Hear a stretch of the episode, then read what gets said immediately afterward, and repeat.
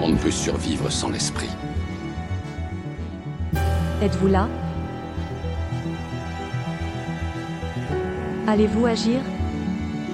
Let's reconnect. Y aurait-il une géométrie du réel?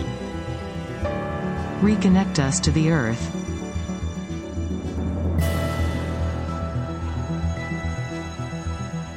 Bienvenue dans Géométrie du réel, le podcast produit par le studio des éditions L'Alchimiste. Voilà, bonjour à tous. Alors, euh, je suis très heureux aujourd'hui de recevoir Julien Perron. Donc, alors Julien, euh, je vais te laisser euh, te présenter suc- succinctement. Tu as beaucoup de cordes à ton arc, alors je vais te laisser, voilà, développer un petit peu. Ok, eh ben, bonjour Lionel. bonjour à ceux qui nous écoutent. Euh, alors, pour me présenter, moi, ce que j'aime bien dire euh, ces dernières années, parce que c'est ce que je ressens profondément, euh, c'est que je me considère comme un jardinier. Donc, c'est une métaphore, parce que j'ai vraiment le sentiment de semer des graines depuis plus de 20 ans maintenant.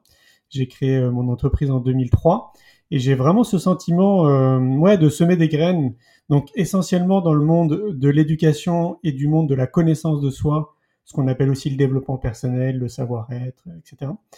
Et, euh, et donc ouais, donc si je devais me définir, j'aime bien l'idée d'un jardinier, je trouve ça joli. Et puis bah après effectivement, comme tu le, disais, euh, bah, j'ai plein de casquettes en réalité, de manière très pragmatique. Bah, je suis réalisateur et producteur de films. Euh, maintenant, je suis devenu auteur de livres. Euh, mon premier livre là, va sortir en juin 2023 euh, avec la maison d'édition Erol qui s'appelle C'est quoi le bonheur pour vous en chemin vers soi. Ça m'a amené aussi depuis 20 ans à être créateur d'événements. On a créé deux événements phares dans le monde de l'éducation. Il y a le Festival pour l'école de la vie. Il y a un peu plus de 15 000 personnes qui viennent tous les ans à Montpellier. Donc là, la sixième édition, c'est en septembre 2024. Et puis le Congrès Innovation en éducation, dont là la cinquième édition, c'est le 18 et le 19 février 2023 à Bordeaux. Euh, ça m'a amené aussi à créer un jeu de cartes qui s'appelle euh, C'est quoi le bonheur pour vous aussi, euh, qui marche super bien. Je suis très content. En fait, ce jeu est sorti il y a deux ans et il y a déjà un peu plus de 11 000 personnes là qui se sont appropriées le jeu. On a très, de très très bons retours. Alors, ce qui est chouette, c'est qu'on l'a créé pour qu'on puisse jouer partout, à l'école, dans le monde de l'entreprise, euh, avec des amis, avec des inconnus. Et donc, on a des feedbacks d'un peu partout, donc c'est chouette. Euh, on organise des séjours aussi vélo, yoga et méditation, euh, des randonnées aussi euh, yoga et méditation. Euh, oh, je dois oublier plein de choses. on, on fait beaucoup de choses. Mais c'est vrai que tout ça, c'est assez rigolo parce que euh, bah, j'avais pas prévu hein, tout ça. En fait, moi, tout ce que je fais, c'est de manière purement intuitive. Et donc, euh, quand je sens que j'ai un appel euh, vers quelque chose et que ça me met en joie, euh, j'y vais. Alors après, je suis très pragmatique, hein, je suis très cartésien, très ancré. J'ai une liste d'ailleurs sur mon bureau là de 16 projets que j'ai envie de mettre en place. Donc, donc ouais, mais en même temps, ça me fait sourire. Je dis très souvent merci la vie parce que, ouais, tu vois, j'ai pas de diplôme, je suis dyslexique et dysorthographique. J'ai commencé mon activité dans une chambre de bonne de 10 mètres carrés au sixième étage sur ascenseur avec deux stagiaires et je les remercie encore parce que je trouve ça dingue maintenant que deux stagiaires aient eu ce courage pendant euh, cinq mois de monter au sixième étage sur les ascenseurs, de se retrouver à trois dans un 10 mètres carrés. Et puis ça m'a permis en fait de trouver des investisseurs et donc du coup on s'est retrouvé dans une pépinière d'entreprise à Paris. Et après bah, les choses se sont euh, développées, mais je me dis à chaque fois c'est fou quand même parce que je suis parti avec rien. Tu vois, j'avais pas d'argent, sorti d'une période où j'avais été SDF pendant six mois, donc j'avais pas du tout les cartes en fait entre les mains pour euh, lancer une entreprise. Encore Mmh. moins à l'époque dans le monde du tourisme, parce qu'à l'époque j'ai créé euh, le marché du tourisme bien-être et éco-responsable Mhm. avec une marque qui s'appelle Neo Horizon Travel. Et donc voilà, ça me fait toujours sourire. Et enfin, maintenant, je disais ça à ma chérie il y a pas longtemps, le week-end dernier, et je lui disais, euh, je crois que maintenant, en fait, euh, je ressens et je peux dire que je suis fier de moi. Alors, euh, c'est c'est c'est très beau, puis c'est vachement inspirant. Euh, je crois que nous, on s'était rencontrés à Paris, je crois que c'était à l'occasion de d'une activité pour euh, Néo Horizon Travel. Non, c'est Néo Bien-être. Néo Bien-être, ah oui, oui, oui, tu as raison. Ouais, Et c'est et c'était il y a, heu, je sais pas, heu, il y a longtemps, il y a il y longtemps. a il y a au moins 15 ans, hein, heu, Ouais, facile. Parce qu'en fait, à l'époque, j'organisais des rencontres pour fédérer les professionnels du bien-être et les thérapeutes. Et je faisais ça dans euh, 15 villes. Donc, je faisais ça. Donc, tous les mois, en fait, je partais dans 15 villes. Donc, c'était un, un vrai marathon, entre guillemets. Et après, je l'ai agrandi ça. J'ai été au Canada, en Suisse, en Belgique, en Angleterre euh, pour organiser ces mêmes rencontres. Et j'ai fait ça pendant 7 ans, je crois. C'était génial. C'était pour moi, c'était une super, euh, super aventure. Parce que, bah, en fait, euh, il y avait une trentaine de professionnels à chaque fois dans chaque ville. Et mon idée, c'était qu'ils se rencontrent pour qu'ils créent des activités ensemble, pour qu'ils se rendent compte en réalité qu'ils sont complémentaires les uns avec les autres. Mmh. Imaginer après des choses derrière. Et humainement, c'était, euh, moi, ça me faisait beaucoup de bien de rencontrer des gens qui partageaient des valeurs communes. Parce Mmh. que, alors là, c'était, euh, ah là là, faut remonter maintenant, il y a, donc ouais, il y a ouais, 15 ans en arrière. Mais bon, si tu remontes encore plus à 20 ans en arrière, euh, moi, je me sentais isolé dans mes réflexions. hein. Et c'est aussi pour ça d'ailleurs que j'ai créé euh, euh, Néhorizon Travel. Donc Néhorizon Travel, c'est la partie touristique de notre activité. Là, on fait partir des, des voyageurs un peu partout dans le monde. D'accord. On a créé ce marché, mais sans m'en rendre compte. Hein, je savais pas que j'étais en train de créer un marché. Mais j'ai créé ça aussi parce que je me sentais seul en fait dans mes réflexions. Et donc je voulais rencontrer des gens qui partagent les mêmes valeurs que moi. Et après, ça a été pour les thérapeutes avec Néo Bien-être. D'accord, donc quelle quelle réflexion de manière globale? Parce qu'on a l'impression que tout tout ton parcours, heu heu, t'appelle en fait à créer du lien, à à à soutenir, à, heu, oui, à enthousiasmer, je dirais. Alors, pourquoi? D'où ça vient à l'intérieur de toi? Ou ou de quel constat ça vient exactement? Bah, déjà, je crois euh, avoir. Euh, bah non, je crois pas en fait. Je suis sûr. J'ai beaucoup, beaucoup de chance. Mmh. J'ai beaucoup de chance d'être né euh, dans une famille où on parlait déjà en fait de développement personnel et de connaissance de soi. J'ai 44 ans là, à l'heure d'aujourd'hui. Et euh, ma mère, moi, quand j'étais petit, elle tirait des cartes, elle faisait des thèmes astrologiques, donc euh, par passion, hein, pas par métier. Et donc, on avait beaucoup de monde qui passait à la maison, qui étaient des amis, hein, elle faisait leurs thèmes, etc.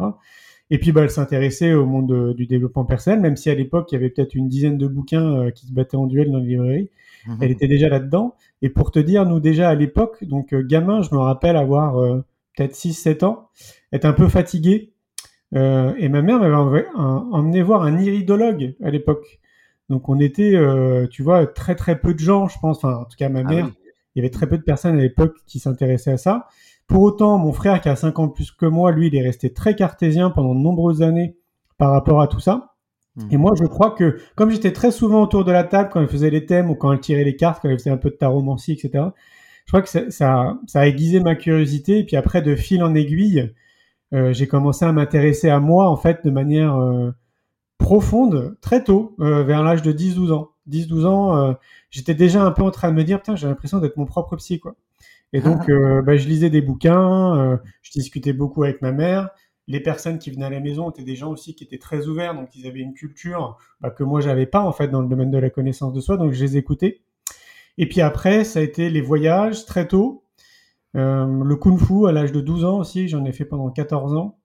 Oui, Euh, tu as été champion d'ailleurs de oui. ouais, j'étais champion de France en 99 et l'année d'après en Île-de-France. Bravo. Merci. Ouais, tu sais, en fait, les, bon, les gens disent bravo, tu sais, quand tu as un champion du monde, un champion de France, ce genre de truc. Mais en réalité, ce qu'il faut voir, c'est que c'est énormément d'entraînement, énormément de répétitions. euh, quand les autres arrêtent, en fait, et quand les autres abandonnent. Donc, en fait, ce qui fait la différence entre un gars qui, à un moment donné, va être champion du monde, champion olympique ou champion de France de quelque chose, c'est que c'est un mec qui est assidu, qui est constant et qui répète les choses, en fait, quasiment tous les jours. Mmh. Et c'est ça en fait qui manque euh, un peu euh, dans notre société, c'est ce goût de l'effort, encore moins je trouve avec cette nouvelle génération. Mais le goût de l'effort, le goût de la persistance, d'en créer des routines, de sortir de sa zone de confort en fait régulièrement, ça Mmh. c'est de moins en moins je trouve ancré dans, dans notre société. Et, et moi j'ai développé ça assez tôt parce que mon père il est marathonien, il a fait 42 marathons et donc euh, il nous a amené à courir euh, très tôt. Et je pense Mmh. que l'association entre ma mère, mon père, le kung-fu, les découvertes sur moi-même, etc. très tôt, a fait que, bah ouais, en fait, si tu répètes les choses, tu peux l'appliquer dans tout. Hein.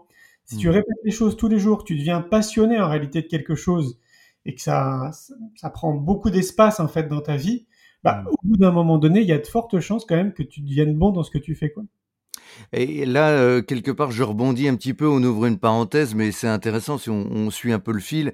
Euh, Il y a un petit côté euh, guerrier spirituel, c'est-à-dire une, certaine forme de discipline appliquée dans un sens pour creuser entre guillemets un, un sillon, quoi. Autant, bah, je, je pense au qigong par exemple, on retrouve, enfin bon, ce que tu as dit pour le kung-fu, je le retrouve un peu pour le qigong, mais c'est peut-être aussi valable pour l'écriture, la créativité, euh, l'application d'une certaine forme de discipline. Est-ce que c'est ça que tu, tu veux dire Mais un petit peu? complètement, complètement, ouais. Et cette discipline, rien que le mot discipline, ça fait pas rêver tout le monde, hein. D'avoir une discipline. Et donc moi, je, je m'exerce euh, depuis bah, une vingtaine d'années à essayer justement, comme je le disais, de semer des graines et d'inspirer les gens à travers plein de choses, à poser un regard différemment, mais notamment autour de ça. Hmm. Et le livre que j'ai écrit, euh, C'est quoi le bonheur pour vous en chemin vers soi? Euh, Donc, bon, petit scoop, il va y avoir un deuxième livre parce que je trouvais que c'était impossible de tout résumer sur 250 pages. Donc, il y aura un deuxième livre qui sortira maintenant en 2024. Et en fait, dans ce premier livre, justement, j'évoque pour moi les fondamentaux. Et les fondamentaux, euh, ils sont hyper basiques, quoi. C'est l'alimentation, le sommeil, le sport, la nature, euh, des exercices de relaxation, etc. Et donc, notamment, en fait, dans tout ça, on voit bien que pour la plupart, en fait, des gens qui ont cette discipline, on peut appeler ça une routine de vie, on peut appeler ça un rituel, euh, ce qu'on veut, mais qui est vraiment appliqué, en fait, dans sa vie. Ça change après énormément de choses sur, dans notre vie personnelle, professionnelle, dans notre perception de la vie, en fait, dans nos échanges avec les gens. Parce que oui, après, on l'applique dans beaucoup de choses, quoi. C'est complètement intégré. Et finalement, alors, du coup, ça nous amène justement à ton livre. C'est quoi le bonheur pour toi? Ou c'est quoi le bonheur pour vous? Euh, C'est une euh, question énorme. C'est une Oui. question énorme. Alors, c'est une question philosophique, mais c'est aussi une question pratique. C'est une question euh, humaine. C'est une question de tous les jours et c'est au- aussi une question de perspective, de croyance. Enfin, je veux dire, là, rien que dans cette question, il y a, euh, bah, il y a tout un livre. Euh, je pense d'ailleurs même que tu, c'est pas le deuxième que tu écriras, tu en écriras plein d'autres parce que c'est, c'est énorme. Alors, Oui. pourquoi? Oui, en fait, ce qui m'a amené à... Alors d'ailleurs, j'ai créé une marque hein, qui s'appelle C'est quoi le bonheur pour vous? Et je t'explique pourquoi. Parce que euh, tout est parti du film que j'ai réalisé qui s'appelle C'est quoi le bonheur pour vous? Et qui est sorti en 2017. Et comme je le disais en amont, euh, bah, moi, j'ai pas de diplôme, je suis dyslexique, dysorthographique. Donc, a priori, euh, quand je me lance dans cette idée de réaliser un film, euh, je sais pas ce que je fais, quoi. Donc, c'est pour ça que je suis une pulsion, une intuition, quoi. Mhm. Et en fait, ce qui va se passer, c'est que pendant 4 ans, je vais partir euh, partout dans le monde, enfin partout, je vais aller dans 25 pays et je vais interviewer 1500 personnes en leur posant cette question. C'est quoi le bonheur pour vous? Mais à l'époque, quand je faisais ça, je ne savais pas que j'allais réaliser un film. J'étais juste porté, ouais, je pense par le bonheur, en fait, par le fait d'échanger avec les gens autour de cette question, parce que comme tu le dis, je trouve que cette question, elle est gigantesque en réalité quand on y réfléchit, et Mhm. elle englobe énormément de choses. C'est vraiment, euh, c'est assez dingue. Et donc, ce que je trouvais rigolo, c'est que plus j'avançais et plus euh, j'avais l'impression que chacun avait sa propre définition. Donc Mhm. j'ai commencé à me dire, à l'époque, on était 7 milliards, maintenant on est 8 milliards. Et à l'époque, je me disais, bon, bah, si on est 7 milliards d'individus, bah, il y a peut-être 7 milliards de définitions. Et donc, j'ai commencé à interviewer des gens, comme, des gens comme ça. Alors, c'était pas mon métier non plus, hein, mais j'ai senti que j'étais à l'aise, en fait, là-dedans. Et puis, alors, au départ, c'était avec mon téléphone. hein. Pendant deux ans, j'arrêtais les gens euh, avec mon téléphone portable. Je leur posais la question et je les. N'importe, n'importe qui. N'importe qui, ouais, n'importe qui. Et comme je me déplace beaucoup, à titre personnel et professionnel, il y a à peu près six mois de l'année où je me déplace un peu partout dans le monde, je profitais en fait de ces déplacements euh, pour discuter avec les gens et les arrêter comme ça avec mon téléphone. quoi. Et en fait, ce que je me suis aperçu, c'est qu'à un moment donné, j'ai eu l'idée de mettre ces, ces vidéos qui duraient pas longtemps, hein, c'était 3-4 minutes, 5 minutes en fonction des gens. Je les Mhm. mettais sur une chaîne YouTube qui s'appelle Julien Perron. Mhm. Et en fait, j'ai vu au fur et à mesure qu'il y avait des gens qui me laissaient des commentaires et qui me disaient Mais Ah. merci d'avoir publié cette vidéo, ça a changé ma vie. Ah, là, Et moi, je trouvais ça dingue, quoi, que juste 5 minutes, quelque chose qui a été dit dans, les, cinq- dans ces 5 minutes-là, que ça génère un déclic, je me suis dit, bah voilà encore un super outil pour semer des graines. Et donc, du coup, j'ai continué à interviewer les gens. Au bout d'un moment donné, j'avais l'impression d'avoir fait le tour de la population parce que j'invite les gens d'ailleurs, hein, si tu arrêtes quelqu'un dans la rue et que tu lui dis c'est quoi le bonheur pour vous, tu lui proposes de le filmer avec ton téléphone, tu vas voir en fait que la définition est très courte. Mhm. Et en parallèle de ça, je regardais euh, Terre vue du ciel de Yann Arthus Bertrand, Mhm. que je trouvais génial en fait dans les prises de vue aériennes qu'il faisait. euh, même s'il le faisait avec un hélicoptère, mais les prises de vue étaient magnifiques. Et les gens qu'il rencontrait, c'était des experts dans leur domaine, dans le monde de, de l'environnement. Et à l'époque, le drone venait d'arriver. Ah Et oui. donc, du coup, euh, je me suis acheté un drone et Mhm. j'ai continué bah, du coup à voyager. Et euh, je me suis initié au drone et j'ai commencé à faire des prises de vue aériennes inspirées de Terre vue du ciel. Ces prises de vue aériennes, j'ai commencé à les publier aussi sur les réseaux sociaux, sur notre chaîne YouTube. J'avais plein de jolis commentaires en fait qui disaient que c'était très beau, des gens qui se sont proposés de mettre une musique derrière, etc. Et puis là, je me suis dit bon, maintenant il est temps que j'aille à la rencontre de gens dont c'est des experts en fait dans leur domaine, des gens qui ont passé euh, toute leur vie à, je sais pas, analyser une chose, à être très très bon dans ce qu'il faut, toujours inspiré de Terre du ciel. Et donc bah là, du coup, je suis parti après pendant deux ans à la rencontre de ces gens qui sont des experts dans leur domaine, et peu importe ce que c'est, que ce soit euh, des maîtres spirituels, des, des écrivains, des philosophes, des scientifiques, euh, peu importe, je voulais rencontrer ces gens parce que je, me- je me disais, eux, ils vont être passionnants, et avec eux, on va pouvoir discuter peut-être pendant une heure, une heure et demie autour de cette notion du bonheur. Mhm. Et donc, je continué à les mettre en ligne sur notre chaîne YouTube. Et là, en fait, c'est ça, ça, prenait des proportions. En fait, plus je publiais des interviews qui étaient longues, plus on avait des commentaires, et plus les gens en fait nous disaient que ça avait changé leur vie, ça avait généré des déclics, etc. Et donc, je me suis retrouvé au bout de 4 ans avec 300 heures de rush, qu'on appelle des rushs, donc 300 heures en fait de films, quoi, de, de petites vidéos que j'avais réalisées. Mm. Et c'est là où intuitivement, je me suis dit, tiens, je vais en faire un film. Là, moi, en fait, euh, j'avais jamais réalisé de film, donc euh, j'ai essayé de faire la bonne annonce et j'ai vu en fait que j'avais pas le temps, que j'avais pas les compétences. Mhm. Et puis je vais la faire courte, mais la vie a fait que j'ai rencontré un, un- un jeune homme qui s'appelle Laurent Quérin, qui lui-même était passionné de cinéma à l'époque, qui avait déjà 15 ans d'expérience et qui cherchait à faire un stage. Il m'a appelé en fait en disant moi je cherchais à faire un stage dans une boîte, euh, j'aime bien vos valeurs, hein. est-ce que vous avez besoin de moi quoi? Incroyable. Ouais, c'est assez fou. Et donc, en fait, bah, il a fait son stage, mais on s'est aperçu que c'était impossible en trois mois de faire un, un film. Et donc, du coup, je l'ai embauché, il est devenu salarié dans l'entreprise. Et puis, en neuf mois, on a créé le film C'est quoi le bonheur pour vous en dérochant les 300 heures. Et là, en fait, il s'est passé un phénomène assez dingue. J'ai demandé à un maquettiste de nous faire une belle affiche et on a commencé à communiquer, mais comme on communique sur beaucoup de choses. Et là, en fait, euh, les gens se sont emparés du film euh, pour, euh, pour raccourcir. Pendant un an, il y a plus d'un million de spectateurs qui ont vu le film. Et moi, Wow. j'ai été dans plus de 300 salles de cinéma. J'ai été, j'ai fait des tournées au Canada, au Maroc, en Tunisie, en Suisse, en Belgique, à l'île Maurice, à l'île de la Réunion. Ça a été un truc de dingue, vraiment. hein. Et à chaque fois, les salles étaient bondées, complètes.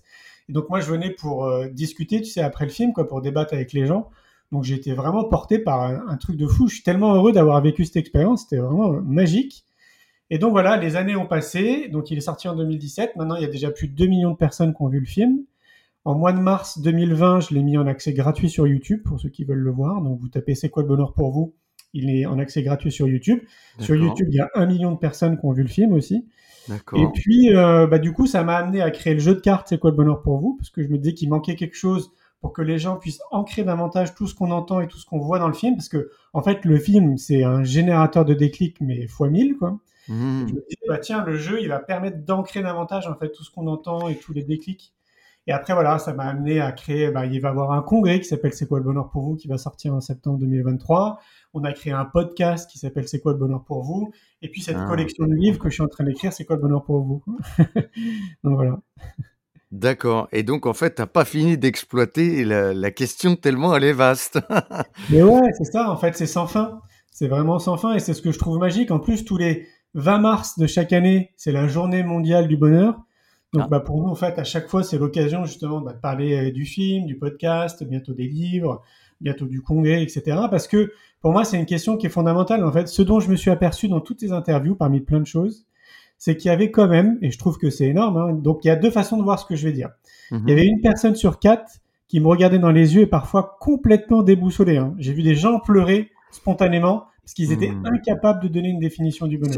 C'était ce que je c'était ma question suivante. Est-ce qu'il n'y a pas des gens qui bloquent en fait devant l'immensité parce que peut-être ils, ils, se- ils se sont pas tournés vers leur intérieur et, et, et ou alors ils, ils se sont dit bah, tiens j'ai que des idées toutes faites et euh, ouais ouais ça doit créer peut-être des des miroirs angoissants quoi enfin des, Ah des, ouais, des plongées Ah ouais. en soi euh, ouais ouais ouais ah, ah d'accord. C'était impressionnant. Je, je m'attendais vraiment pas à ça. Les gens, parfois, étaient vraiment totalement déstabilisés. Et je te dis, assez spontanément, à l'espace de quelques secondes, quelques minutes, commençaient à pleurer parce qu'en fait, ça vient pas, quoi. Ils sont incapables, en fait, de savoir ce qui les rend heureux. Et c'est notamment ça aussi qui m'a poussé à continuer à interviewer les gens, parce que je me disais, mince, c'est quand même pas normal qu'il y ait une personne sur quatre. Et Mhm. l'autre façon de voir les choses, c'est de se dire, bon, bah, il y a quand même trois personnes sur quatre qui sont capables de donner une définition, leur propre définition. Donc c'est plutôt aussi euh, positif. Mais je trouvais qu'une personne sur quatre, c'était trop, en fait, pour moi. Et donc, du coup, voilà, je me suis rendu compte à travers ma vie, mon histoire, que, euh, bah, voilà, on est conditionné dans notre société, tout va très, très vite. Euh. Plus ça avance et plus ça va vite, moins les gens ont l'impression de pouvoir prendre du temps pour eux, de pouvoir se poser, de prendre du recul. Et donc, Ouais. du coup, ils n'ont absolument pas le temps, en fait, de se poser les bonnes questions, quoi. Est-ce qu'ils sont heureux? C'est quoi le bonheur pour eux? Est-ce qu'ils sont bien s'ils sont mariés? Est-ce qu'ils sont bien dans leur mariage? Euh, Est-ce qu'ils sont heureux d'avoir des enfants? Est-ce qu'ils aiment ce qu'ils font dans leur job alimentaire? Enfin, dans leur job, ah, ça, c'est un, lapsus révélateur, dans leur job euh, professionnel, etc., etc. Donc, euh, voilà, je pense que une grande partie des actions que je mène, mais je suis pas tout seul, hein, je suis entouré d'une vingtaine de personnes maintenant, euh, bah, justement, elle a vocation à amener les gens à réfléchir sur beaucoup de choses. Et pour Mhm. moi, à se poser les bonnes questions. Et là, euh, bah, toutes ces questions d'éducation, de connaissance de soi, et, et je sens. Donc ça, c'est très nouveau ce que je vais te dire. Mhm. Ça date euh, d'il y a pas si longtemps. D'ailleurs, j'invite les gens à regarder. J'ai une vraie sensibilité au niveau de l'environnement et de la nature. Je passe beaucoup de temps dans la nature seule. Mhm. Souvent avec, tu sais, je pars avec ma tante sur le dos, puis je vais dormir comme ça en pleine nature, parce que je me sens vraiment comme un frère en fait euh, quand je suis en pleine nature. J'ai l'impression euh, de faire partie euh, d'elle, quoi. Et donc Mhm. là, il y a pas si longtemps, j'ai regardé un trois documentaires très sympas de Cyril Dion qu'on trouve sur YouTube. Ça a été édité par Arte, je crois. Je sais pas si tu les as vus. Ça s'appelle Un Nouveau Monde, qui est très chouette. Et donc lui, son j'allais dire son combat, et j'aime pas trop ce terme, mais j'ai l'impression que c'est un peu un combat quand même pour lui. Depuis 15 ans, c'est un militant et il essaye de vraiment de sensibiliser les gens au fait que là, on va droit dans le mur au niveau de l'environnement, qu'il Mhm. faut vraiment qu'on prenne des décisions. Pas que nous en tant que citoyens, mais évidemment, c'est plutôt à l'échelle de l'entreprise euh, et des grosses sociétés qui polluent. Hein. Ben oui, oui. Euh, et donc, du coup, je sens là, dans les années à venir, que je vais m'impliquer davantage dans le monde de l'environnement, que je vais mener des actions. Euh, je pense que je vais rejoindre un peu ce que fait Cyril Dion, pas ce qu'il fait lui techniquement, mais ce qu'il fait en fait dans. Il faut qu'on sème davantage de graines pour, euh, pour que les choses s'accélèrent. Pas Alors- autant au niveau des citoyens, mais beaucoup plus au niveau des. Parce qu'il y a quand même 100 entreprises qui polluent le plus dans le monde, quoi. Ah. Il faut vraiment qu'on fasse des trucs, quoi. Ouais. Alors, je je trouvais ça, je trouve ça euh, vraiment très intéressant tous les liens que tu fais. Je personnellement, j'en suis venu à peu près à la même conclusion. Euh, je pense aussi que en semant des graines, en fait, il y a, aussi cette idée que la graine germe et que finalement on se transforme. Euh, bon, voilà, j'ai écrit pas mal de livres aussi, dont un euh, qui s'appelle Se changer soi, hein, pour un, un chemin de transformation de soi, parce que je suis intimement persuadé que c'est en se, changeant soi, pardon, que en fait on, on, on propose un changement au monde. Alors évidemment comme un miroir, mais aussi comme un pas un exemple euh, à suivre, mais comme euh, euh, quelque chose qu'on incarne. Euh, évidemment, euh, personne n'est parfait, voilà, mais parce que enfin souvent je me suis posé la question, tu, tu as dû te la poser aussi, euh, comment on fait pour changer l'industriel qui est à 1000 kilomètres de soi, euh, qui vit dans une toute autre sphère de la société, euh, avec euh, de tout autre moyen. C'est on- deux mondes qui ne se croisent pas, lui et moi. Mais est-ce que, tu, enfin, tu connais la théorie des poignées de main hein, entre moi et Obama, il y a euh, euh, 15 poignées de main, enfin je sais plus. euh, Enfin, si c'est cette idée de quelqu'un qui connaît quelqu'un qui connaît quelqu'un, puis finalement très vite, euh, finalement beaucoup plus vite qu'on ne pense, on, euh, y a, voilà.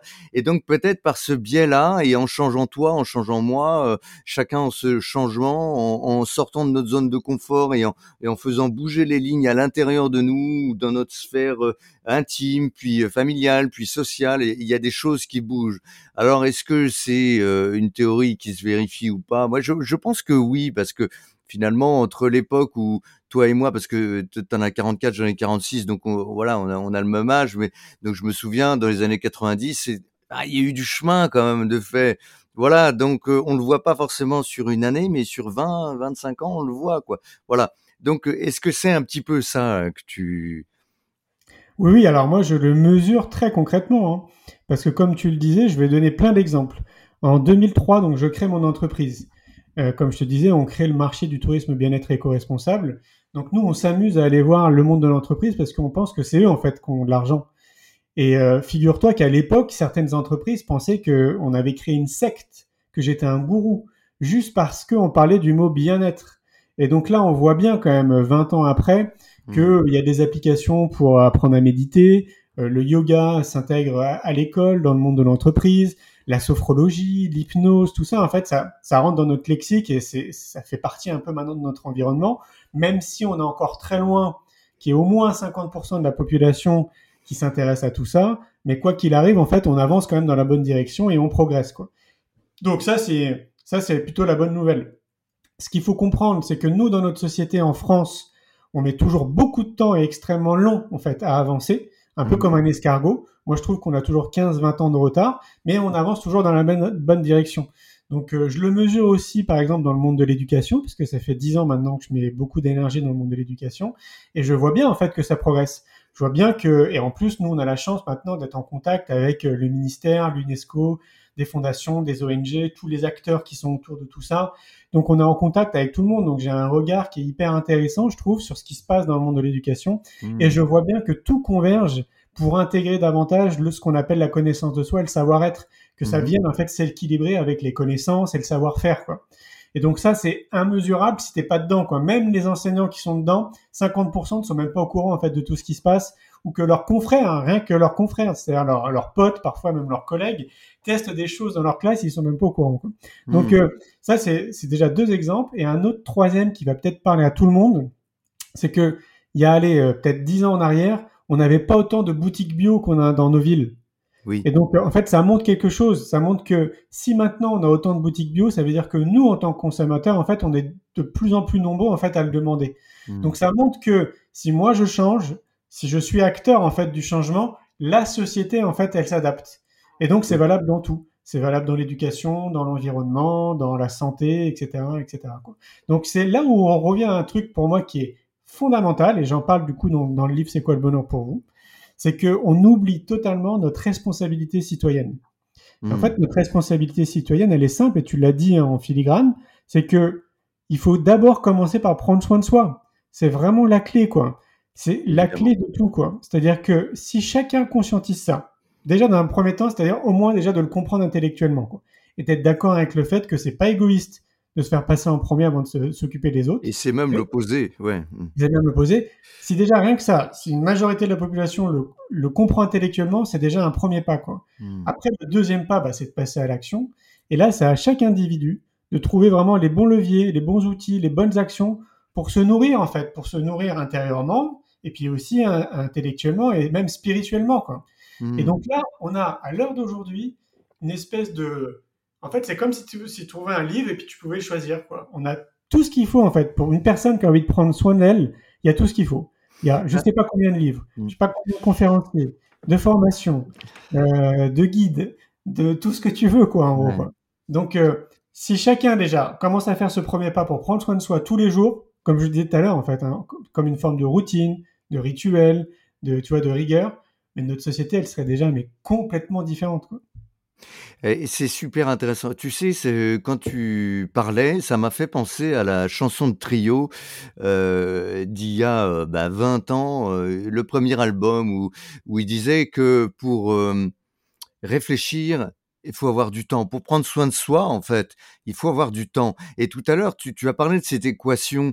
Euh, de, alors, on parle souvent du stress, etc. Mais il y a aussi, euh, tu sais, cette course en avant dont on se rend plus compte en fait, qui fait qu'on n'a plus le temps de se poser et que quand on se pose, on, récupère à peine l'énergie qu'on a perdue et donc ça n'est pas encore le moment où vraiment où, tu as du temps pour toi pour te poser les, bonnes questions comme tu disais mais même ça les bonnes questions entre guillemets ça veut dire quoi? Parce que quelqu'un qui est au seuil de, l'épuisement en permanence il n'a pas le temps de de, de de, faire autre chose que de d'essayer de survivre entre guillemets. D'ailleurs c'est une autre question que je te poserai aussi mais quel est le lien que tu fais avec la passion et l'argent et parce que ce que je vois aussi en toi et, moi je trouve ça inspirant parce que je suis comme toi, je baigne dans le développement personnel depuis bon voilà 20 ans quoi.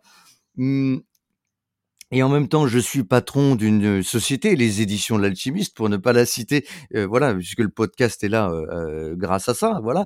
Et, et, donc, je suis aussi confronté à cette question de l'argent, de la rentabilité, de vendre des livres, de, enfin, nous, c'est des livres qu'on vend.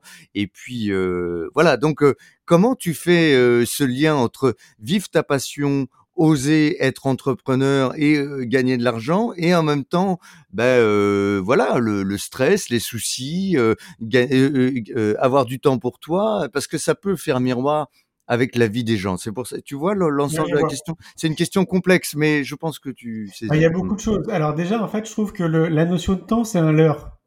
C'est totalement un leurre. Comme je le disais tout à l'heure en fait c'est on a l'impression qu'on n'a pas le temps parce que si tu regardes bien, on a des journées de 24 heures. En 24 heures, on peut trouver du temps en fait pour s'occuper de soi. Quoi. Donc, euh, je vais te donner un très bon exemple parce que moi, j'ai fait partie des gens à un moment donné justement qui se disaient mais comment je vais faire? Et en fait, une des clés, et d'ailleurs, j'ai rien inventé. Hein, des années après, il y a un livre qui est arrivé en France, qui vient des États-Unis, qui s'appelle le Miracle Morning. Bon bah voilà, moi, je suis réveillé à 5h30 en fait tous les matins. Et donc, euh, bah ouais, et donc, je pense que ça, en fait, en réalité, tout le monde peut le faire. Tout le monde peut le faire, mais par contre, c'est toujours pareil. Ça nécessite des efforts, ça nécessite de revoir un peu sa vie. Bah, évidemment, si je me lève à 5h30, je suis couché plus tôt. Je suis pas couché à 1h du mat, quoi. Mmh. Donc, euh, c'est plein de petites choses, en réalité. C'est multifactorial, mais globalement, tout le monde, en fait, peut, peut faire ce choix de s'occuper de soi et de trouver sur une journée de 24 heures quel temps il va allouer, en fait, pour lui, quoi. Donc ça, pour moi, que, es, que tu sois célibataire, marié, avec des enfants ou pas, tout ça, tout le monde peut le faire. La difficulté, c'est déjà en fait de se rendre compte que bah oui, en fait, en réalité, je peux le faire, le conscientiser, et après de se dire bah ouais, il y a peut-être de fortes chances que le seul moyen où je vais avoir le bon moment, et en plus magie de la vie, notre corps est complètement prédisposé justement tôt le matin, bah, qu'il y a de fortes chances que ce soit tôt le matin, avant que tout le monde se réveille quoi. Et donc euh, voilà, déjà ça c'est un exemple qui est applicable pour tout le monde, mais je vais me répéter, évidemment, ça fait pas rêver de se réveiller à 5h30 parce que ça implique plein de choses en fait derrière. Quoi. Donc ça, c'est la première des choses, c'est un leurre le temps. Tout le monde en fait peut se débrouiller pour prendre du temps pour soi. Quoi. Mmh. La deuxième chose que tu dis, donc c'est par rapport à la création d'entreprise, le développement et tout ce qui est lié à l'argent. Bah, en fait, si tu veux, tout ce que je fais, comme je le disais en amont, pour moi est connecté à la notion de joie et de bonheur. Et donc tout ce que j'ai fait jusqu'à présent, c'est de manière purement intuitive. Et donc, si je me lançais là-dedans, c'est que je le sentais. Et si je me lance là-dedans, c'est parce que je sais en fait que ça va me mettre en joie. Pour plein de raisons. Hein. Mais parfois, c'est difficile de l'expliquer, en fait, de même de le nommer ou de. C'est purement intuitif, c'est quelque chose que tu ressens, quoi. Et donc, j'ai l'impression qu'à partir du moment où tu te lances dans des activités, j'allais dire un peu détachées, parce qu'en fait, tu es juste animé par la joie, un peu comme un gamin, bah, en fait, cette notion euh, d'argent, cette notion de rentabilité, euh, cette notion en fait qui est très liée à quelque chose de très terrien en fait dans le monde de l'entreprise, encore plus en France hmm. quand on sait qu'on a entre 50 et 70% de taxes. Exactement. en fait, tout ce truc-là quelque part, non pas que tu l'oublies parce que moi je suis quelqu'un qui est très ancré, donc euh, évidemment j'ai conscience de tout ça, mais disons que ça c'est pas la priorité. La priorité en fait pour moi, c'est avant tout de m'éclater dans ce que je fais, de me sentir libre, de me sentir épanoui, que tout ce que je fais, ça participe dans un premier temps à mon épanouissement personnel mmh et qu'il y ait une vocation pour que ça justement ça se diffuse et donc cette idée de semer les graines et que ça aide les gens en fait. Et ça c'est quelque chose qui est ressorti de mon étude sur le bonheur. C'est qu'il y a une belle étude d'ailleurs qui a été menée hein, pendant 75 ans par Harvard. C'est la plus grande étude. On a suivi pendant 75 ans des individus quand même. Mmh. Et on s'est rendu compte que le plus important, c'est le lien social et de se sentir utile. Donc à partir du moment en fait où tu mets à contribution tes compétences, c'est-à-dire ce que tu es tout simplement, hmm. pour les autres, pour l'humanité, pour la société, pour ton environnement, pour ce qui tu veux, mais en fait pour quelque chose qui te dépasse et que tu le fais parce que ça t'anime, parce que ça te met en joie, etc. Bah, tu es, en plein dans le bonheur, dans cette notion euh, du bonheur. Quoi. Et moi, c'est ce qui m'anime tous les jours, notamment à me réveiller à 5h30 du mat, c'est que je suis excité en fait de consulter mes mails, de voir ce qui s'est passé dans les réseaux sociaux, de recevoir des messages en fait de gens qui me disent ah tiens j'ai vu ton deuxième film, j'ai adoré, merci, euh, je vais le transmettre à quelqu'un ou euh, tiens euh, j'ai vu ce que tu faisais, j'adore ce que tu fais, j'ai écouté ta conférence TEDx, oh là là ça m'a donné des frissons de partout, merci quoi, etc etc. En fait quand tu reçois tous ces messages, parce que pour moi c'est quotidien, que ce soit des appels, des textos, des mails, des messages sur les réseaux sociaux, tous les jours en fait, j'ai des messages de personnes qui me disent merci parce que ça a changé leur vie, parce que ça a généré des déclics, parce que ça a impulsé quelque chose, un élan en fait positif, parce que ça les a complètement fait switcher à 360 en fait leur regard de ce qu'ils avaient sur eux-mêmes ou sur la vie. Bah en fait, je me dis, euh, bah, je suis utile, tu vois, je me sens utile, et je, et c'est ça en fait qui me nourrit au-delà de tout l'aspect euh, financier. L'aspect financier rentre dans, j'allais dire, dans ma casquette de chef d'entreprise parce que comme je te le disais, j'ai une liste de 16 projets que j'ai envie de mettre en place. Donc en fait, tout ce que j'essaye de mettre en place depuis maintenant une vingtaine d'années a pour vocation de nourrir à chaque fois les projets que j'ai envie de mettre en place aussi derrière. Quoi. Hmm. Et voilà, donc, et donc de fil en aiguille, bah, chacun se nourrit les uns avec les autres et j'ai créé plein de ponts en réalité. Quoi. Les films, les événements, les livres, les podcasts, euh, tout ça, ce sont que des ponts. Quoi. Mais alors, euh, enfin, question basique, tu ne doutes pas? Forcément que je doute. Et j'en parle d'ailleurs dans le livre. Évidemment que je doute. C'est la question euh, un peu piège parce que euh, si tu veux, euh, je je pense que avec tout ce que tu as donné, ce que tu donnes beaucoup, tu reçois si tu veux. Et donc je me mets un peu à la place de, je sais pas, peut-être quelqu'un qui nous écoutera dans le métro la semaine prochaine. Tu vois, je sais pas, c'est un peu sombre, ça pue, c'est le métro, tu vois, c'est Paris, puis tu y vas, t'as froid, bref, t'es pas très bien. Donc coucou si jamais tu nous entends dans le métro, toi qui nous écoutes. Donc je me dis qu'est-ce qu'on qu'est-ce qu'on peut donner à quelqu'un euh, qui pour l'instant ne, ne reçoit pas ça? Parce que j'ai, je pense que quand on donne beaucoup, on reçoit d'une manière ou d'une autre. Ça peut être des mails comme tu dis, mais ça peut être aussi euh, des fois une bonne nouvelle complètement inattendue ou quelqu'un qui se présente dans ta vie pour amener une solution à un problème que tu rencontres. Enfin, tu vois, c'est des choses que bon, ça te parle ce que je te dis, mais du coup, euh, comment euh, voilà, euh, et, aider les, éventuels auditeurs qui n'ont euh, pas encore lancé ce, cette, cette machine-là, qui peut-être même ne savent pas quelle est leur passion. Voilà. Donc bah c'est pour ça que je te parle du doute. Voilà. Mmh. Alors, ce qui est rigolo, c'est que déjà tu apportes plein de réponses dans ce que tu dis. si tu viens écouter, il y a déjà plein de réponses. Ben oui. Et, euh, et, alors bon, bah déjà moi j'étais parisien pendant 34 ans, donc euh, mmh. cette image me parle très très bien. Mmh. Euh, moi j'aurais déjà envie de recommander ne prenez pas le métro, hein, donc euh, j'espère que tu nous écouteras sur ton vélo à Paris, quoi. mais ne pas prendre le métro parce que c'est glauque, c'est vraiment glauque, c'est un endroit qui est extrêmement déprimant. Les gens sont sont totalement moroses, totalement guéris là-dedans, et donc moi très rapidement j'ai arrêté de prendre le métro. Hein. Le bus, le vélo. Mm. Ouais, voilà, exactement, où je marchais, je marchais énormément, quoi. Donc déjà, ça, pour moi, c'est déjà une réponse à ce que tu dis, quoi. Déjà, de, se rendre compte que quand même, Paris, bon, bah, c'est là, pour moi, c'est l'une des plus belles villes de la planète, hein, c'est très très beau. Euh, mais pour autant, il y a un effet anxiogène et très plombant en fait dans cette ville. Mm. Donc, euh, plus on va pouvoir se libérer de tout ça, et notamment pour moi, c'est le métro, les transports en commun, et donc bah, marcher, faites du vélo, ça c'est déjà la première des choses. À l'époque, pour donner un exemple, moi je faisais une heure et demie de vélo pour aller au bois de Boulogne et pour aller méditer auprès d'un arbre quasiment tous les jours, hmm. parce que c'était mon moyen justement de sortir un peu la tête de l'eau par rapport à Paris. Quoi. Hmm. Voilà encore un autre exemple.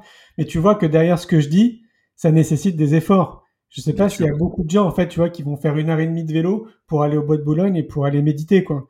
Mais en fait, on n'a rien sans rien, quoi. C'est-à-dire qu'on peut pas espérer changer sa vie sans faire d'efforts, en fait, sans changer un peu son mindset et sans changer des choses en fait dans sa vie, quoi. Et donc ça commence par ça, notamment.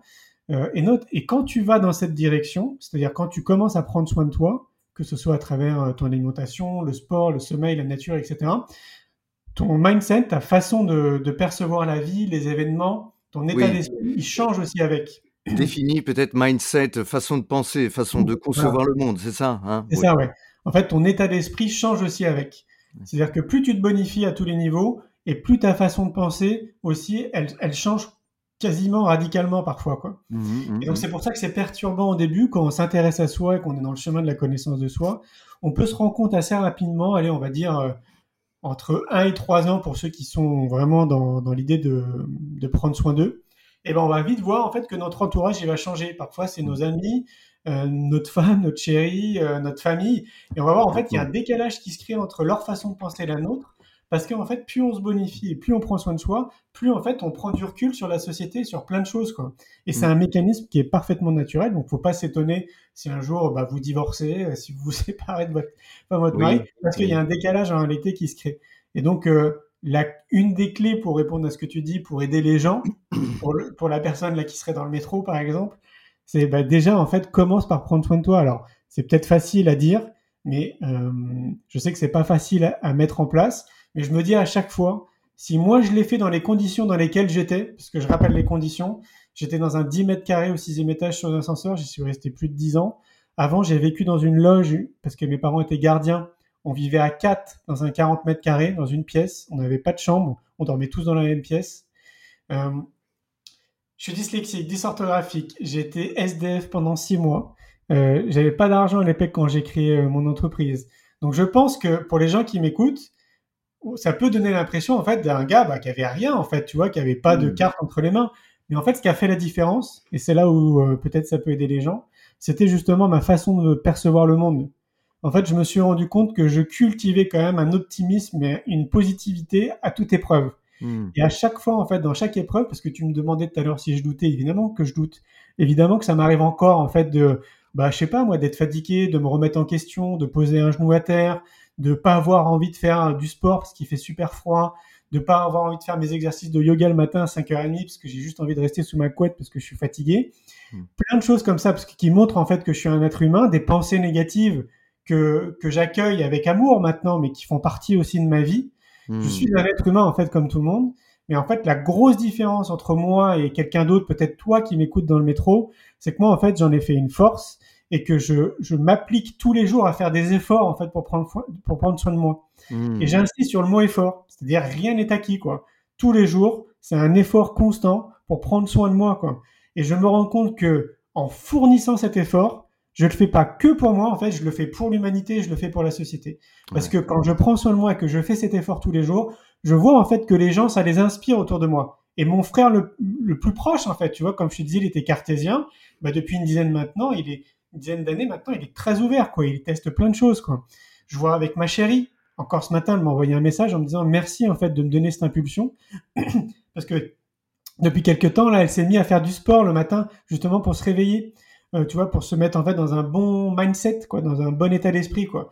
Bon, il n'y a pas que ça, il y a plein de choses, mais on pourrait le transposer dans une famille. Il suffit qu'il y ait une personne dans une famille qui commence à faire ça et ça va inspirer toute la famille. Quoi. Hmm, Donc hmm. quand on fait ça, en réalité, c'est pas un truc comme nous le dit que la société est purement égoïste. En réalité, c'est carrément philanthrope, quoi. C'est carrément, euh, t'es, t'es en train d'inspirer en fait les gens autour de toi en fait à faire ça, quoi. Donc, euh, Euh, oui, pardon.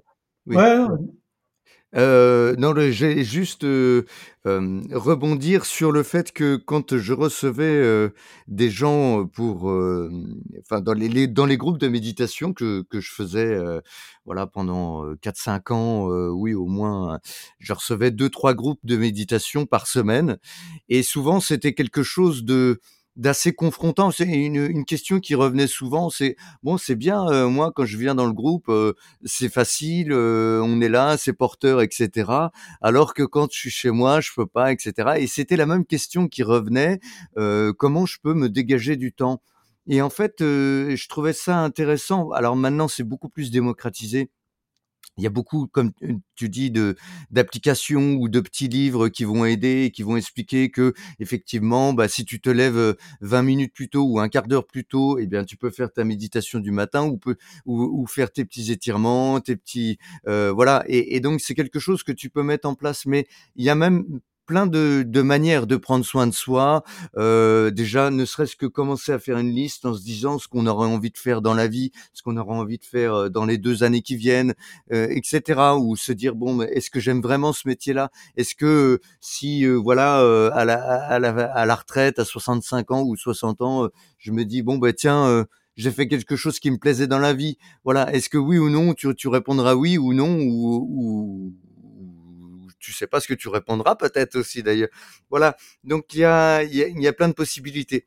Et alors, euh, j'embraye aussi parce que je vois que le temps tourne et, je voulais te poser cette question du lien parce que tu sais dans le, monde du développement personnel alors pour le coup là je passe carrément la frontière il y a beaucoup de gens euh, qui se lancent bon voilà ils font du massage euh, des, choses comme ça et puis ça marche pas toujours forcément bien tu sais j'ai vu beaucoup d'auto-entrepreneurs qui qui lâchaient l'éponge au bout de trois quatre ans parce que euh, ils n'arrivent pas à fixer un, un, prix juste, etc. Comment toi, dans ton expérience d'entrepreneur et toute cette connaissance, parce que je vois bien que tu le vis, et ça, je trouve ça hyper précieux. Encore une fois, Julien, merci parce que je trouve ça génial ce que tu ce que tu nous proposes et même ce que moi je je reçois de, de ce que ce qui se dégage de toi. Donc ça, je trouve ça vraiment très précieux. Donc cette question, comment tu fais le lien entre aisément hein, euh, cette euh, cette paix que je sens entre l'aspect entrepreneur et l'aspect développement personnel, connaissance de soi, euh, maniement de l'argent, etc. Voilà. Bah, parce que déjà, je crois qu'il faut être, euh, lucide, quoi. La, plupart des thérapeutes, et je parle en connaissance de cause, hein, quand j'ai créé l'agence Néo c'était donc euh, en 2006, donc c'était 3-4 euh, ans après Néo Horizon Travel. Le but de Néo Bien-être, de cette agence, c'est une agence de communication et c'est d'accompagner justement les thérapeutes et les professionnels du bien-être. Et donc on les aide en fait à développer leur activité. On fait des sites internet, des logos, des plaquettes, des ateliers en marketing, etc. D'accord. Donc à l'époque, là on s'est rencontrés, on faisait ces rencontres on fédérait les thérapeutes. Donc je suis très bien placé pour répondre à ça parce que j'ai rencontré des milliers et des milliers de thérapeutes et je trouve en fait que les paramètres que je vais t'évoquer n'ont pas changé.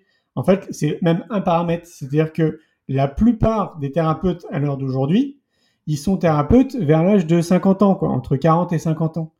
Mais en fait, pourquoi? Parce qu'ils arrivent à une tranche de leur vie où ils ont, ils ont envie de donner du sens à leur vie personnelle et professionnelle. La plupart, en fait, de ces personnes-là, ils ont des enfants, ils sont occupés de leurs enfants.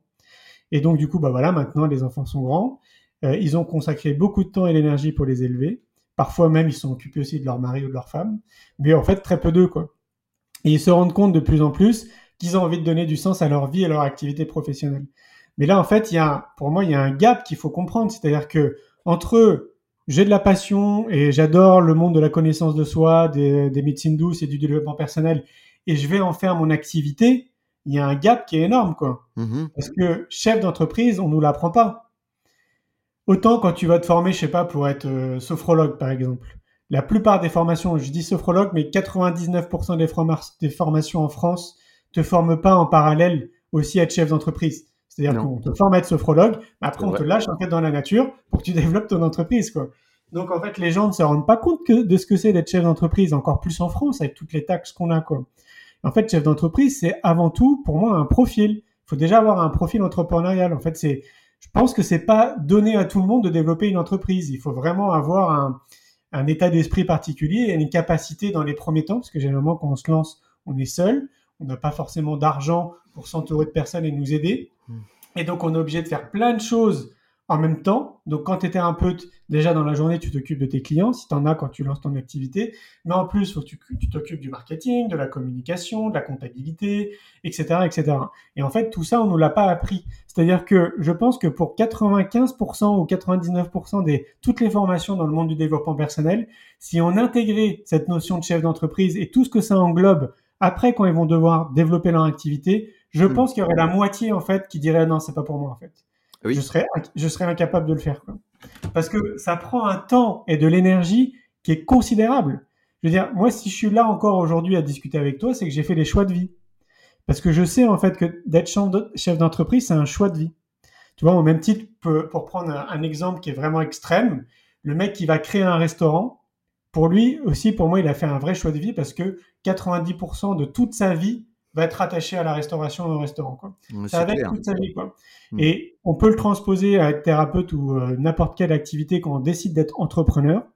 Et eh ben, il y a beaucoup de temps et beaucoup d'énergie à consacrer. Et après, bah, ce, qui fait ce qui fait la grosse différence entre l'entrepreneur qui va continuer au bout de 3-4 ans, parce que je te rejoins, il y en a beaucoup qui arrêtent au bout de 3-4 ans, et celui qui va continuer, c'est celui en fait qui va capter que euh, il, va, il va devoir en fait revoir beaucoup de choses dans sa vie oui.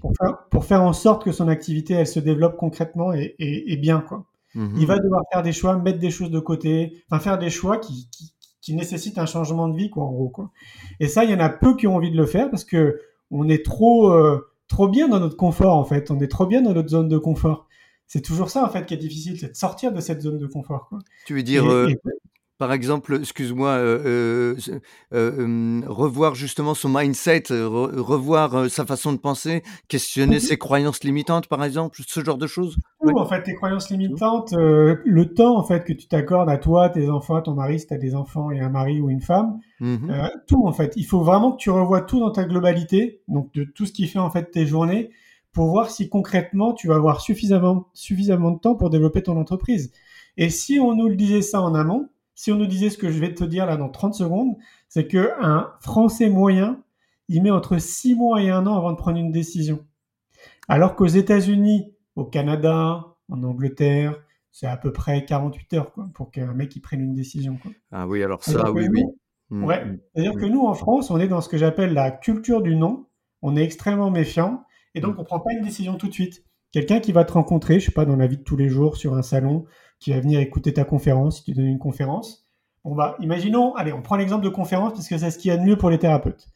Euh, s'il y a des thérapeutes qui nous écoutent, si vous voulez que ça marche, faites des conférences. Mm. Eh ben, s'il y a 100 personnes qui sont là, pour être sympa, on peut dire, allez, il y a 10 personnes qui vont venir te voir après ta conférence. Mm, mm, parce qu'ils ont adoré ton énergie, ce que tu as dit, euh, voilà, ce que tu es, quoi, globalement, quoi. Sur ces 10 personnes, il y en a peut-être cinq qui vont t'appeler après derrière et qui vont devenir des clients, quoi. Hmm. Parce que c'est l'un des trucs qui marche mieux, les conférences. Tout le reste, c'est ce qu'on appelle de la communication. Donc, c'est des graines, en fait, que tu sèmes, que ce soit sur les réseaux sociaux, je sais pas, moi, des, plaquettes, des salons, tout ce que tu veux, tout ce que tu fais en termes de communication, c'est des graines que tu sèmes. Et comme, je viens de le dire il y a deux minutes, ben, un Français moyen, il met six mois, un an avant de prendre une décision, hmm. et eh ben, il te rend compte, il voit un prospectus, il est tombé sur ton, sur ton site internet, sur, euh, sur internet, il va pas se décider tout de suite. Donc, forcément, en fait, la plupart des gens, ils abandonnent au bout d'un certain temps parce que ils n'ont pas, en fait, l'usufruit de ce qu'ils espèrent. C'est-à-dire qu'ils ont, ils ont l'impression, parce que je dis bien l'impression, entre guillemets, d'avoir mis beaucoup de temps et d'énergie, et en fait, il n'y a pas de retour derrière, quoi. Mais parce qu'on est en France, on n'est pas dans l'intuitif personnel. Euh, je vois bien, moi, quand je vais aux États-Unis, quand je rencontre quelqu'un, ah oui. je sais pas, un mec avec qui je pourrais créer quelque chose. Hmm. Bon, en fait, si le courant passe bien entre nous, c'est parti, quoi. Oui, ça va très vite. Ouais. ouais. Par contre, c'est valable aussi dans le sens inverse. C'est-à-dire que si tu te plantes, bon, bah, il n'y a plus personne, quoi. Donc, ça marche dans les deux sens, quoi. Mais voilà, en France, on est, euh, on met beaucoup de temps à prendre une décision. Donc, du coup, bah, c'est plus long pour développer une entreprise. Donc, moi, j'ai vu à l'époque, quand j'ai créé mon entreprise, pour aller dans le sens de ce que tu dis, et eh ben en fait j'ai galéré les trois premières années. J'ai mhm. vraiment galéré. Et, ce qui est compliqué, c'est pas que de galérer, parce que déjà toi tu te remets en question. Tu te dis putain mais merde, euh, j'arrive pas à trouver un modèle économique. Ah, les gens, les gens, non? Hmm? Voilà ce que j'allais dire. Après il y a les gens en fait, c'est ta famille, tes amis, ta femme, ton chéri. Euh, tu peux peut-être même aussi accorder du crédit au regard des autres, donc des gens en fait qui te connaissent pas quoi. Hein, le hmm. regard de l'autre. Et donc tout ça fait qu'à un moment donné, bah, ça met une grosse pression sur tes épaules. Mhm. Et en fait, la solution de facilité derrière tout ça, c'est de dire, ok, c'est bon, j'arrête tout, je retrouve un, boulot de salarié et c'est bon, quoi. Mhm. Et c'est ça, en fait, qui fait la différence avec ceux qui continuent. C'est les gars qui disent, non, je lâche rien, je continue, je vais me relever, je vais réessayer, je vais faire différemment, je vais ouvrir d'autres portes. Mais tant que j'aurai pas trouvé ce modèle économique qui marche, je continuerai, quoi. Coûte que coûte, quoi. Et c'est ça, en fait, qui fait la différence et c'est pour ça, moi, que je pense que les arts martiaux m'ont aidé, que ah le fait que mon père soit marathonien m'a aidé, de cultiver, en fait, ce goût de l'effort, de l'endurance, de la persévérance, de rien lâcher, tu vois, très tôt dans sa vie. C'est pour ça que je mets beaucoup d'énergie dans l'éducation, parce que ça, on peut on peut l'intégrer le plus tôt possible auprès des enfants mais ça, c'est ce qui fait toute la différence, en fait, entre un mec qui lâche et un mec qui continue. C'est, une bénédiction ce que tu dis parce que je, je, c'est, vraiment tellement important. C'est, dans tous les domaines de la vie, en fait. Euh, je pense même pour euh, la guérison intérieure. Euh, je vois pour la méditation, euh, donc, euh, donc moi, je, enfin, je le dis peut-être trop souvent. J'ai été élève d'Arnaud Desjardins, donc je pratique la méditation depuis 2004 ou 2003, je sais plus. On va dire 2004 en gros, et je vois en fait à quel point c'est une pratique qui s'ancre et qui, nourrit l'intérieur, comme tu disais. Bah, d'ailleurs, c'est une pratique de qigong, hein, nourrir l'intérieur. Je vais épargner le mot chinois, mais c'est cette idée que effectivement prendre une décision et surtout, en fait, s'y tenir sur la longueur et la cultiver, la faire croître, la faire se mouvoir à l'intérieur, changer d'aspect, euh, la voir sous un angle différent, oser aussi effectivement euh, revoir euh, certaines choses qui sont qui ont trait à cette idée parce qu'elle est peut-être pas forcément parfaite. Peut-être qu'il y a un aspect qu'il faut modifier pour que ça marche encore mieux. J'ai l'impression de tu vois là je suis en train de traduire le texte de, Tesla euh, ma recherche et ma vie et ma recherche et je trouve ça intéressant aussi la façon dont il pensait où il remettait en question ses propres inventions et tout je trouve ça passionnant et j'y vois des similitudes avec ce que tu dis, en tout cas. Ouais. Mais oui, oui. Mais par contre, je reviens à ce que je disais tout à l'heure. S'il y a vraiment une clé à retenir dans tout ce que je dis, c'est en réalité, c'est prendre soin de soi. Tesla, il prend soin de lui. Hein. Oui. Euh, Einstein, c'était pareil. Léonard de Vinci, c'était pareil. Le gars qui a créé Disney aussi, c'est pareil. Apple, c'est pareil. Mm. Euh, le mec qui a créé la marque Peugeot, c'est exactement pareil aussi. J'invite les gens à lire un livre qui s'appelle Réfléchissez et devenez riche de Napoléon Hill. Ah, je, je l'ai lu il y a quelques semaines. Ah, une révélation. Ouais. Ah, tu vois Oui. Et en fait, euh, on se rend compte, merci à ce qu'il a fait à l'époque. D'ailleurs, j'adore ce bouquin parce qu'il n'y a pas vraiment les réponses, c'est en, en filigrane, quoi, comme ça, en fait. C'est dans la lecture que tu que, que as tes réponses, en fait, qui viennent, quoi. Mais ce qu'il faut retenir notamment, c'est que toutes ces personnes prennent, prenaient ou prennent soin d'elles. Et c'est ça, en fait, je reviens à ce que je te disais, c'est que pour en arriver aussi un fait de ne pas lâcher, de continuer, de persévérer, de faire différemment, de tester d'autres choses, de se relever, tu vois, de se dire, ah non, ok, bon, allez, je réessaye, etc. C'est parce que je prends soin de moi tout le temps, en permanence. Et donc, si je ne faisais pas ça, je serais incapable de mener de front, en fait, tout ce que je fais à l'heure d'aujourd'hui. Je serais incapable. Je sais qu'en fait, j'aurais pas suffisamment l'énergie et, euh, j'allais dire, le chi et en même temps euh, spirituel pour mmh. continuer en fait à faire ce que je fais. C'est-à-dire aussi que tu, tu es vraiment à l'écoute de toi. Tu, c'est-à-dire dans, dans l'aspect de prendre soin de soi, c'est pas uniquement tu, tu traces bien ou tu vas chez le coiffeur ou tu fais ton yoga le matin. C'est, c'est qu'en fait, tu es tourné vers toi-même, vers l'écoute de ce qui se passe à l'intérieur de toi, tes émotions, tes, tes inspirations, c'est ça que tu veux dire aussi? Exactement. Je vais te donner un exemple qui, a, qui, qui date d'il y a deux semaines. Euh, je, donc moi j'habite Montpellier et donc, euh, je pars euh, pour faire des courses. Euh, et donc, en revenant en fait de ces courses, on est en plein après-midi, je crois qu'il doit être 4 heures, un truc comme ça. Et là, je ressens quelque chose, mais vraiment très profond. En fait, je ressens le besoin de partir en fait de Montpellier. Je sens qu'il y a trop de bruit, il y a trop de lumière. je sais pas, j'ai besoin de, de, me barrer, de prendre de la hauteur. J'ai une sensation et un besoin d'horizon, de beauté, de prendre de la distance, quoi. Et comme j'ai pris l'habitude depuis que je suis gamin d'écouter en fait mon intuition, et ça pour moi c'est c'est l'intuition en fait qui te parle. Eh ben je suis rentré chez moi, je me suis préparé une salade de riz, j'ai préparé mon sac, j'ai mis ma tente et je me suis barré quoi. Et été au lac du Salagou qui est pas très loin en fait de, Montpellier, c'est à une heure. J'ai fait une heure et demie de rando pour monter tout en haut et avoir une belle vue en fait sur le lac du Salagou. Et en arrivant là-haut, j'ai senti en fait mon corps qui disait merci quoi. Tu vois? Et après, j'ai eu le plus beau des cadeaux pour moi. Le lendemain matin, un magnifique lever de soleil sur le lac avec des nuages et tout. C'était splendide. Donc, j'adore la photo à titre amateur et je fais plein de photos. Mmh. Et donc, euh, bon, à chaque fois quand je vis des trucs comme ça, je fais des photos et je les partage. Et c'est vrai que les gens ont dit ça. Et même une dame qui m'a envoyé une peinture, en fait, tellement cette photo était magnifique de ce que mmh. j'ai publié à cette époque. Et pour moi, tu vois, ça, ça a montré encore plus que j'ai vraiment eu raison, en fait, d'écouter mon intuition, quoi. Et ça m'a fait tellement du bien. Du coup, après, je suis resté tout le week-end en pleine nature. J'ai dormi une deuxième nuit avec euh, donc ma tante, pas ma tante euh, de famille, hein, ma tante où je dors sous ma tante. et donc, euh, et donc voilà, c'est ça aussi, tu vois, c'est que déjà dans la vie de tous les jours, j'ai une routine où je prends soin de moi. Par exemple, à 4h30 de l'après-midi, j'arrête de travailler. Peu importe en fait ce qui se passe. Bon, après, je commence très tôt, comme tu l'as compris, à 5h30, je suis réveillé, donc forcément, je commence aussi mes activités très tôt. Hmm. Mais à 4h30, j'ai décidé en fait d'arrêter de travailler pour continuer à prendre soin de moi. Donc hmm. déjà, le matin, j'ai une heure pour moi, d'exercice de yoga, de relaxation, euh, voilà, je mange aussi santé, etc. Et après, le soir, bah, je pars, là, notamment, j'aime bien faire du vélo, donc je pars faire une heure de vélo, je vais au bord de la mer, et après, je rentre chez moi. Hmm. Et donc... Euh, ça, c'est vraiment tout l'aspect, on va dire, très concret, au même titre que je me brosse les dents, que je prends une douche, quoi. C'est complètement intégré dans ma vie. Et en même temps, il y a cette partie intuitive que j'écoute beaucoup. Hmm. Si euh, je ressens ce besoin, comme je te l'ai dit, en fait, de partir et d'avoir un besoin d'horizon, je le fais. Dès que je ressens quelque chose, en fait, je le fais, quoi. Ça veut pas dire que, Parce que les gens pourraient se dire, oh là là, mais attends, mais moi, je suis pas, je suis sur le métro, et là, je ressens le besoin d'aller en pleine campagne, comment je fais? Oui. Bon, bah oui, c'est compliqué, c'est clair, mais je vais te donner mon exemple, parce que j'ai habité 34 ans à Paris. Qu'est-ce que j'aurais fait à ce moment-là? Parce qu'on peut transposer, là j'étais à Montpellier, j'aurais été à Paris. Bah, à ce moment-là, je pense que j'aurais pris le RER, j'aurais été à Rambouillet. Ouais. Je parti aussi avec une tente, hein, avec mon sac à dos, et j'aurais été à Rambouillet, j'aurais été dormir en pleine forêt. Quoi. Voilà.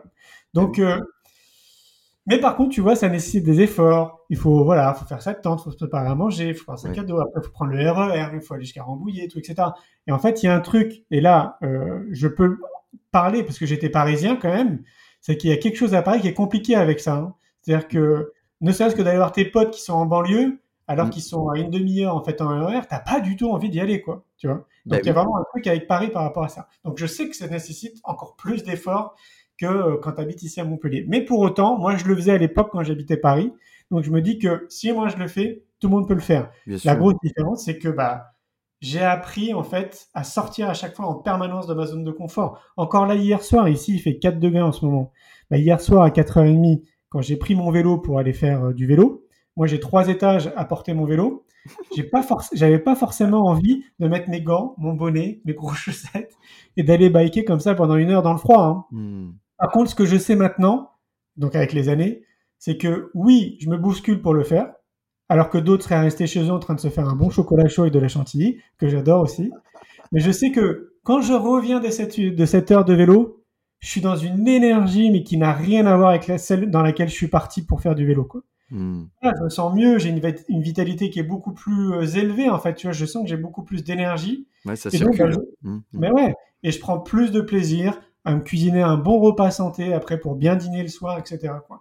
Donc à chaque fois, quasiment, j'ai l'impression tout le temps en fait que je fais des efforts et que je sors de ma zone de confort pour parce que je sais qu'après ça va me faire du bien. Mmh. C'est ça qui fait la différence avec beaucoup de gens. Et, aussi, il y a à force de pratiquer ça, à force de sortir de cette zone de confort et de se dire, ben non, en fait, euh, ce que je ressens euh, est, est, tellement important que finalement je vais le mettre en application, que ce soit, euh, euh, je sais pas, dessiner, faire une peinture, ou comme tu dis, ou aller bricoler parce que tu sens que c'est important pour toi, ou aller faire une rando comme tu le dis. Bon, toi c'est beaucoup la nature, mais euh, moi qui suis musicien, par exemple, ça pourrait être la guitare ou euh, ou travailler le bois parce que j'adore ça. Voilà. Bref, donc euh, voilà, ça implique aussi que la personne comprenne et écoute ce que ce dont elle a besoin. C'est-à-dire que tous les exemples qu'on prend, je pense aux auditeurs, euh, évidemment, c'est à décliner selon vos possibilités. Alors, si vous avez votre enfant en bas âge à aller chercher et que vous pouvez pas le faire là dans l'immédiat, peut-être vous pouvez le faire deux heures plus tard. Et que si à ce moment-là vous le faites, eh bien effectivement, euh, il y a toujours ce yin-yang, c'est-à-dire il y aura euh, bon bah faut sortir, faut faire un petit effort, mais après coup, euh, qu'est-ce que c'est bien quoi C'est c'est ça que tu nous renvoies, j'imagine. Hein mais oui, complètement. À chacun de l'adapter, parce que comme je le disais tout à l'heure, on est 8 milliards de personnes, donc on est 8 milliards de personnes différentes, forcément. Mmh. Par contre, je trouve qu'on a des troncs communs. C'est-à-dire que l'alimentation santé, ça, pour moi, c'est valable pour tout le monde. C'est-à-dire reprendre en fait l'alimentation, reprendre la cuisine, cuisiner en fait dans, dans vos cuisines bah de bons aliments qui sont bons pour votre santé. Ça, c'est valable pour tout le monde. Par contre, là encore, on est 8 milliards de personnes et on, est 8 milliards de personnes différentes en termes d'assimilation des aliments, de transformation des aliments, parce que notre corps est aussi un peu différent. Donc si les carottes vont être bonnes pour moi, elles ne seront pas forcément bonnes pour toi. Et ça à chacun de se positionner un peu comme un chercheur par rapport à ça et de trouver qu'est-ce qui est bon pour lui en termes de santé, en fait, qui lui apporte de l'énergie, rien que par rapport à l'alimentation. Et ensuite, c'est pareil pour le sport.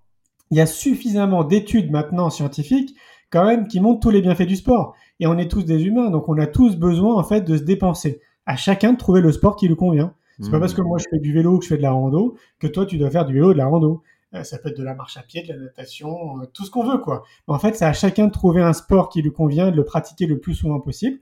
Le sommeil, c'est pareil, on est tous logés à la même enseigne, donc c'est à chacun en fait de savoir et d'être un chercheur pour lui-même et de voir le nombre d'heures dont il a besoin pour être bien, pour être rayonnant tous les jours, parce que tout le monde l'a vécu. Hein. Quand tu dors pas bien, et quand tu dors pas assez, t'es pas du tout dans la même énergie en fait dans la journée que quand si t'as pas si as bien dormi, tu vois. C'est clair. C'est pareil pour la nature. Maintenant, il y a des flopées d'analyses de chercheurs, de scientifiques qui montrent tous les bienfaits de la nature.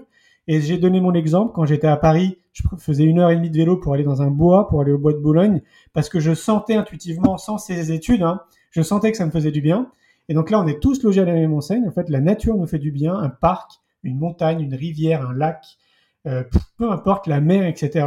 S'en rapprocher le plus régulièrement possible, bah, c'est hyper important. Et ça, c'est valable aussi pour tout le monde. Euh, se couper des informations négatives, c'est valable aussi pour tout le monde. Ah, Arrêtez de regarder BFM le matin en vous réveillant, quoi. C'est le meilleur moyen de partir déprimé euh, pour aller bosser, quoi. C'est clair. À vous de choisir l'information qui vous nourrisse. C'est de l'information, en fait. La nou- c'est comme une nourriture, quoi. Donc ça nous nourrit, en fait, l'information. Donc on peut choisir son information, on n'est pas obligé de la subir, quoi. Et il y a tellement de choses comme ça, donc que je parle dans mon livre C'est quoi le bonheur pour vous, que qui sont applicables en réalité pour tout le monde, mais qui sont différentes d'un individu à un autre, parce que Mhm. c'est adaptable en fonction de chaque individu. Et si tout le monde faisait ça consciencieusement, mais je suis quasiment convaincu en fait qu'il n'y aurait pas de guerre dans notre société, qu'on se comprendrait en fait les uns les autres, qu'on serait vraiment dans une espèce de- d'empathie et de bienveillance, parce que déjà en fait on serait bien avec nous-mêmes et on serait bien dans notre tête quoi. 80% des gens à l'heure d'aujourd'hui ne se connaissent pas. On nous a pas appris en fait à nous connaître. Oui. Donc si, si on met ça sur les bancs de l'école, si on met ça dans notre société, notre société est complètement différente. Tu vois, Pierre Rabhi disait un truc à l'époque. Il disait euh, que si on change l'agriculture, on change la face du monde. Et je Mm. suis d'accord avec lui à 100%. Mais si aussi on fait évoluer davantage notre système éducatif, et, Ben oui. Et ben forcément aussi on change la face du globe. Quoi. Bien sûr, Donc, les enfants, les enfants de demain, euh, sont, enfin, sont les adultes de demain. Et, et évidemment, oui. Exactement. Et à nous de l'inspirer, en fait. À nous de conscientiser qu'on a une responsabilité citoyenne et d'inspirer les gens aussi à être leur meilleure version d'eux-mêmes. Exactement. Bon, alors, pour le mot de la fin, Julien, le bonheur, c'est quoi pour toi après une heure? À en avoir parlé Allez, en trois mots. Non, c'est possible ou Bah, pas? déjà, en fait, pour moi, enfin, quand je discute avec toi, je regarde, j'ai un tableau dans mon bureau euh, qui est de Gandhi où il y a marqué Sois le changement que tu veux voir dans le monde. Et, euh, et en fait, ça pour moi, c'est, euh, j'allais dire, c'est la punchline, c'est la citation qui résume tout de notre échange notamment. C'est que si vous avez envie en fait que notre société soit différente, et je trouve encore peut-être encore plus là en ce moment avec ce qu'on vit ces dernières années, commencez déjà vous à, à changer, à incarner ce changement-là, quoi. Parce que si vous attendez à chaque fois que ce soit l'extérieur, que ce soit, je sais pas, les politiques, ce que vous voulez, mais quelque chose d'extérieur à vous, ben, vous pouvez attendre encore pendant très longtemps. Donc commencez déjà par vous, par vous changer, de l'intérieur et tout, etc. Ça, c'est vraiment avec clé de voûte. Et en fait, le bonheur, pour moi, pour répondre à ta question, il est... En fait, ça me fait marrer parce qu'il n'a pas changé. Parce que quand j'ai créé euh, mon entreprise, donc en 2003, je me suis posé plein de questions. Et je me suis posé des questions notamment de besoins. Et je me disais, euh, en fait, c'est quoi tes besoins, Julien, pour être heureux quoi? Hmm. Et répondre à ces besoins, c'est un peu répondre à la question, c'est quoi le bonheur pour toi? Et, et en fait, mes besoins, ils n'ont pas changé. Moi, j'ai des besoins hyper basiques. Je suis quelqu'un de très simple. Et donc, euh, bah, j'aime, euh, pour moi, l'alimentation, voilà, donc manger. Je me considère comme un gourmand épicurien. Euh, avoir un toit sous la tête, être en contact avec les gens, donc le lien social, l'amour, l'amitié, voyager, donc découvrir en fait, être dans la découverte. Euh, ce lien avec la nature dont je te parlais est pour moi aussi fondamental. Et c'est ça en fait pour moi, tu vois, c'est de répondre à ses besoins. Et c'est ce que je fais euh, quasiment tous les jours et tout le temps. Hmm. Ça me permet d'être bien en fait, d'être bien dans ma tête et de tendre vers du bonheur. Quoi. Et ça n'a pas changé. Je, je reste euh, aussi simple. Eh ben, merci beaucoup, Julien. Vraiment, merci.